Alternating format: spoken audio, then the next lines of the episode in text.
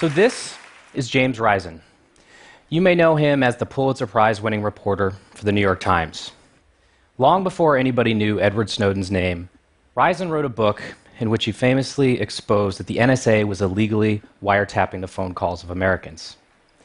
But it's another chapter in that book that may have an even more lasting impact.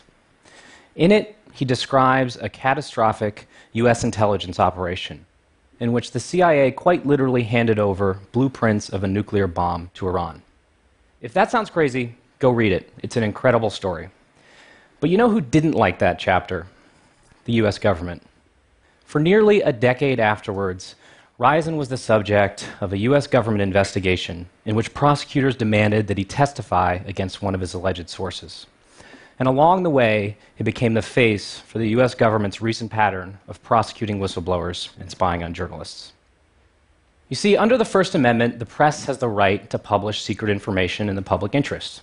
But it's impossible to exercise that right if the media can't also gather that news and protect the identities of the brave men and women who get it to them. So when the government came knocking, Risen did what many re- brave reporters have done before him. He refused and said he'd rather go to jail.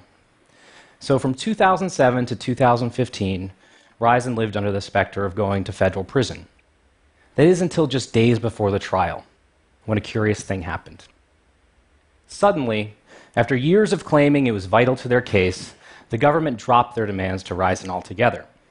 It turns out, in the age of electronic surveillance, there are very few places reporters and sources can hide. And instead of trying and failing to have Risen testify, they could have his digital trail testify against him instead. So, completely in secret and without his consent, prosecutors got Risen's phone records. They got his email records, his financial and banking information, his credit reports, even travel records with the list of flights he had taken. And it was among this information that they used to convict Jeffrey Sterling, Risen's alleged source and CIA whistleblower. Sadly, this is only one case of many. President Obama ran on a promise to protect whistleblowers. And instead, his Justice Department has prosecuted more than all other administrations combined. Now, you can see how this could be a problem, especially because the government considers so much of what it does secret. Since 9 11, virtually every important story about national security has been the result of a whistleblower coming to a journalist. So we risk seeing the press unable to do their job that the First Amendment is supposed to protect because of the government's expanded ability to spy on everyone. But just as technology has allowed the government to circumvent reporters' rights, the press can also use technology to protect their sources even better than before. And they can start from the moment they begin speaking with them, rather than on the witness stand after the fact.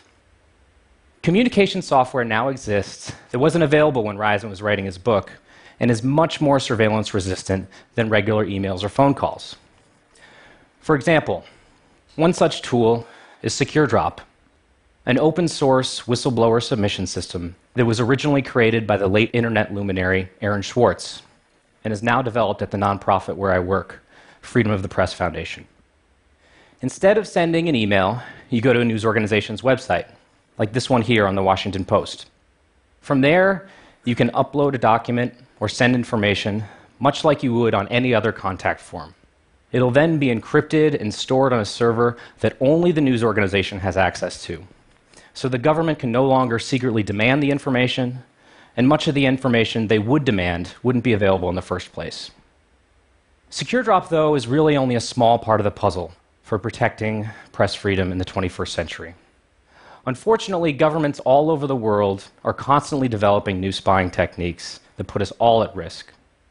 And it's up to us going forward to make sure that it's not just the tech savvy whistleblowers like Edward Snowden who have an avenue for exposing wrongdoing.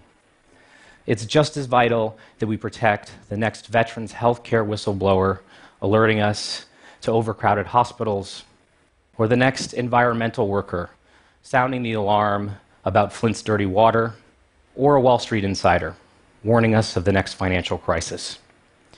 After all, these tools weren't just built to help the brave men and women who expose crimes, but are meant to protect all of our rights under the Constitution.